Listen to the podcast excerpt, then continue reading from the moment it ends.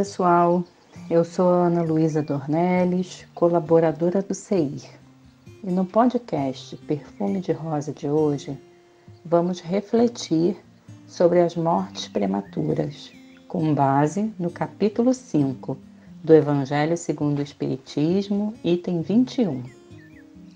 Conta-se que uma moça jovem casou-se com seu amor e construíram momentos de muita alegria. Alguns anos após seu casamento, deu à luz a uma linda menina, que encheu a família e seus parentes de felicidades e esperança. Na sua segunda gestação, sofreu um aborto espontâneo, que trouxe muita tristeza e desolação para aqueles que já o amavam. Foram momentos difíceis mas que fortaleceram a todos. Depois de mais alguns anos, veio ao mundo um lindo menino, renovando as esperanças e alegrias de toda a família. Passados dez dias do nascimento deste menino, essa jovem sofre de uma doença que a leva a uma internação e depois de um mês vem a desencarnar Deus parte o coração de uma mãe ao levar a criança que fazia toda a sua alegria? Por que Deus sacrifica o que é forte, útil e que tem um futuro pela frente? Por que conservar os que já viveram longos anos e não servem mais para nada? Criaturas humanas.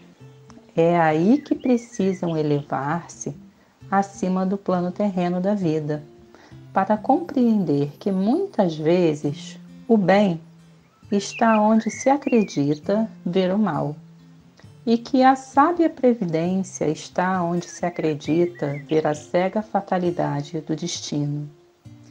Por que medir a justiça divina com o mesmo valor que medem a sua? Será que o Senhor dos mundos iria querer, por um simples capricho, impor a alguém penas cruéis?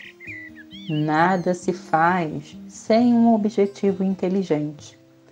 E tudo que acontece tem sua razão de ser. Se meditarmos a respeito das dores que atingem a todos, nelas encontraremos sempre uma razão divina, razão regeneradora fazendo com que os interesses humanos sejam colocados em último plano. Todos consideram uma desgraça quando uma vida cheia de esperança é interrompida tão cedo. De que, esperança estamos falando? Da Terra? Onde aquele que morreu poderia ter brilhado, construído um caminho ou fortuna? Por acaso consideram nulas as esperanças da vida futura? Preferem as ilusões da vida passageira na Terra? Ou acham que é mais importante ter uma posição entre os homens do que entre os espíritos felizes? O Evangelho nos mostra que devemos nos alegrar, em vez de nos lamentar, quando Deus retira um de seus filhos e entre parênteses, somos todos criados por Ele e seus filhos. Fecha parêntese. Desse vale de lágrimas. Não seria um egoísmo querer que ele permanecesse aqui, sofrendo, junto com aqueles que ainda precisam ficar? Essa dor se concebe entre aqueles que não têm fé e que veem na morte uma separação eterna. Porém, a alma vive. Melhor ainda quando está livre de seu corpo físico. As pessoas amadas, elas estão por perto. Os seus corpos fluídicos e seus pensamentos nos envolvem muitas vezes, quando isso é possível, e também nos protegem. As lembranças que deles temos os enchem de alegria por outro lado, as dores e lamentações que nós sentimos causam neles muitas perturbações, porque isso representa uma revolta contra a vontade de Deus.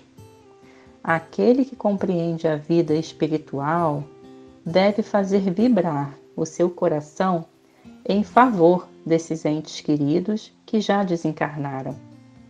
Ao pedir a Deus que os abençoe, eles sentem uma consolação tão grande que até mesmo suas lágrimas secarão.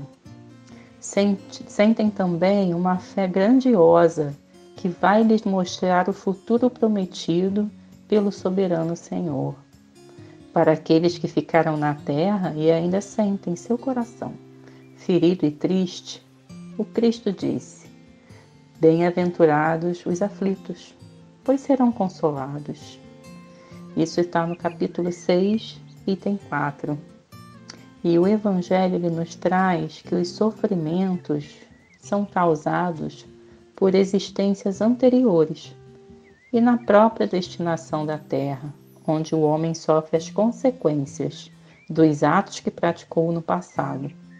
Ensina também que os sofrimentos são como crises saudáveis, que conduzem à cura e à purificação, garantindo a felicidade nas existências futuras. Sendo assim, o que nós podemos fazer para acalmar o nosso coração aflito e amenizar a perturbação do nosso ente querido desencarnado. Uma prece, uma prece sentida do fundo do nosso coração, pois, entre aspas, seja o que for que pedirem na prece, creiam que o conseguirão e lhes será concedido o que pedirem. Fecha aspas. Isso está no capítulo 27, item 5 do Evangelho segundo o Espiritismo. E finalmente, para concluir, essa saudade que fica é aquela presença, lembrança gostosa do convívio físico e a gratidão pela feliz oportunidade de estar com eles. Assim é que eles se mantêm vivos para sempre dentro de nós. Que esse delicioso perfume de rosa chegue até você nesse momento. Muita luz e paz.